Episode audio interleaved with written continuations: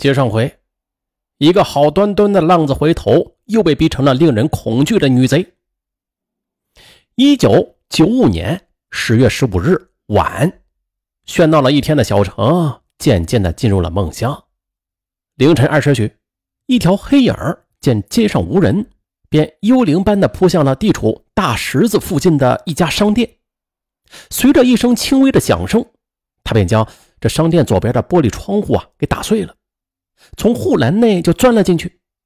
又借着路灯微弱的灯光，黑影最后是偷了架照相机、几个计算器，还有阿诗玛、红塔山等香烟，便消失在了茫茫夜色中。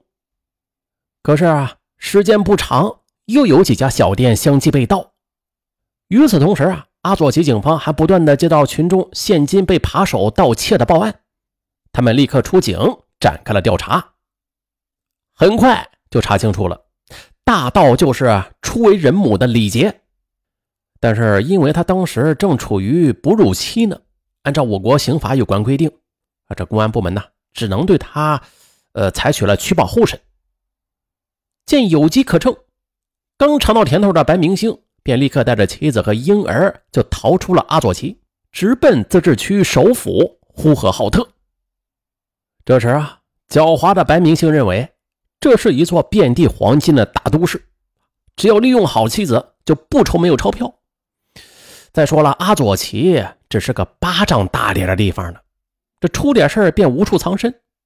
可是现在呢，拥有百万人口的呼和浩特那就大不相同了。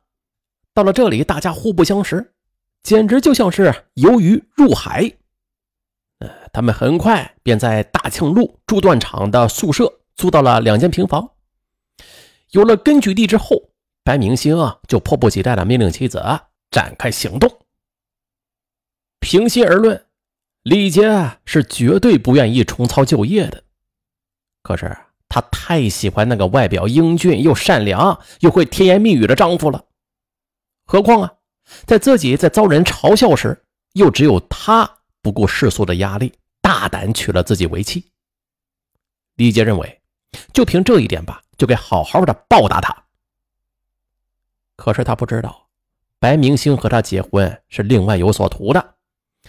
当时啊靠借和骗而生活的白明星，早就对李杰的遭遇啊是了如指掌了。他不仅垂涎姑娘的美貌。更主要的是，他看上了他有的盗窃的本领，心想：如果把他弄到手啊，那这就不等于是抱上了一棵摇钱树吗？还愁吃喝玩乐吗？经过这么一番煞费苦心的恋爱，他终于如愿以偿。于是就逃到呼和浩特后，这小子就是更加兴奋异常。他知道，对他唯命是从的妻子只要一出马，好日子。那就降临了。从那以后，李杰便开始出现在车站、闹市和各大商场内。由于她是位漂亮的年轻女性，又很有气质，很多人自然对她是疏于防范。而且正是因为如此，这才使得李杰频频得手。吃着老婆偷来的钱买的烧鸡，喝着正宗的美国啤酒，白明星猛夸李杰能干。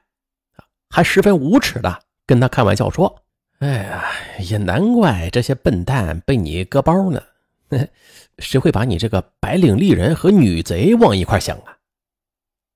可是听了这话，李杰不仅不生气，反而还十分高兴。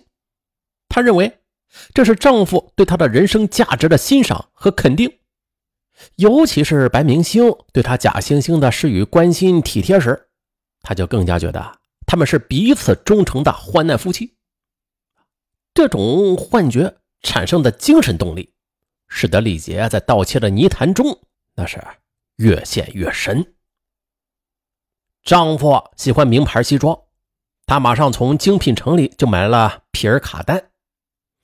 白明星羡慕别人的腰带大哥大，他就跑到邮电局为他装备全球通啊，为讨丈夫的欢心。李杰还用偷来的钱主动给他买了辆进口的摩托车。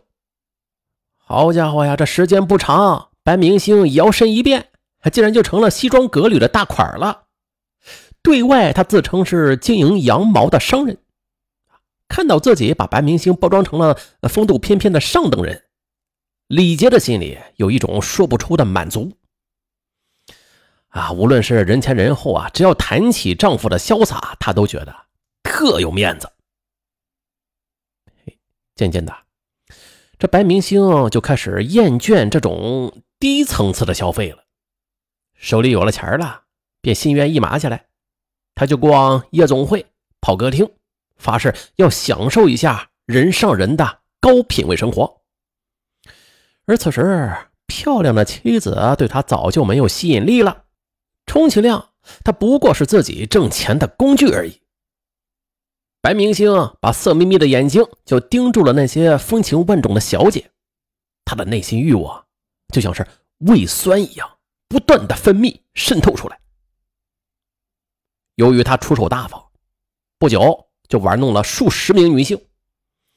后来，一位年轻美貌的八女又投入了他的怀抱，甘愿做他的地下情人。这更使得白明星兴奋异常。随着高消费档次的提高，他向李杰伸手的频率也是越来越快了，并且数目也是越来越大。嘿，但是每一次呀，他都能够编造一个让他信服的理由。于是，为了满足丈夫的虚荣心，李杰只得铤而走险的想办法去挣大钱。经过一番考虑，他认为。市内各大宾馆住的多是有档次的人，少不了现金和贵重物品的，便决定就在这些场所作案。有一回，他用他自制的万能钥匙打开了一间单身客房，刚刚准备行窃呢，客人却推门而入了。哎呦，他吓了一大跳啊！不过急中生智，赶紧谎称自己是服务员啊，进来是送开水的，然后胡乱的交谈了几句之后，便仓皇逃开了。还有几次，他几乎都被客人人赃俱获了，但是都以找人呐、打扫卫生等借口侥幸脱身。啊，这得益于他那漂亮的外表。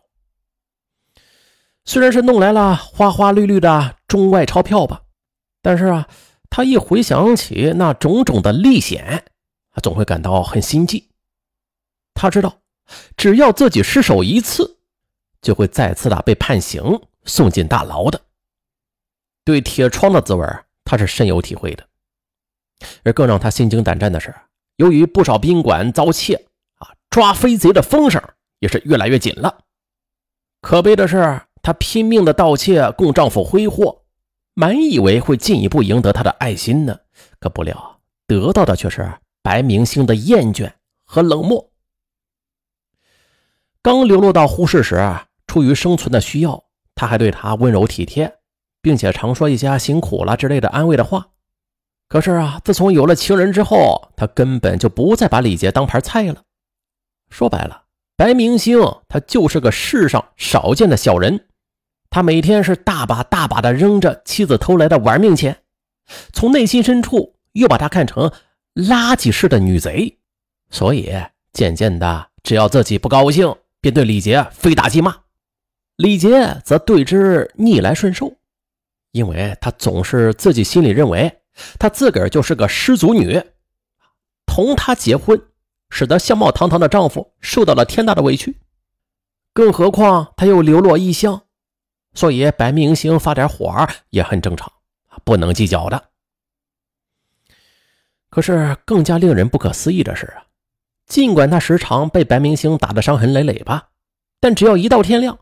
他就会一如既往的外出去上班，那这个上班啊，是是带引号的，反正是拼命的为他这条恶狼挣钱。愚昧。平时李杰不仅对丈夫事事顺从，为了所谓的爱，他还想办法去讨对方的欢心。有一回呀，这白明星喝的大醉，他豪气冲天的说：“如果我有支枪就好了。”有了这玩意儿啊，肯定能干一番大事哼，这本来就是酒后狂言，或者说是开句玩笑。但是啊说者无心，听者却有了意。李杰竟然就把这事儿牢牢的记在了心里。一九九八年四月二十五日中午，当他溜进本市北方饭店行窃时，他意外的发现了一对警察夫妇正在睡午觉，但是房门却没有关。李杰呢，他仗着自己艺高人胆大，蹑手蹑脚的潜入房间之后，顺利的就偷走了女警察的包，拿到僻静处打开这么一看，哎呀，里边啊根本就没有钱。他大失所望，但是又不甘心，便第二次溜进了房内去寻找有值钱的东西。你看这胆子多大吧？不过这回贵重物品没有找到，他却发现了这男警察腰里佩戴的手枪。李杰立刻就想起了丈夫说过的爱枪的话，他就像是着了魔似的，一下就产生了惊人的胆量和勇气，走进了。这卧床侧睡的男警察，眨眼间便偷走了那支手枪。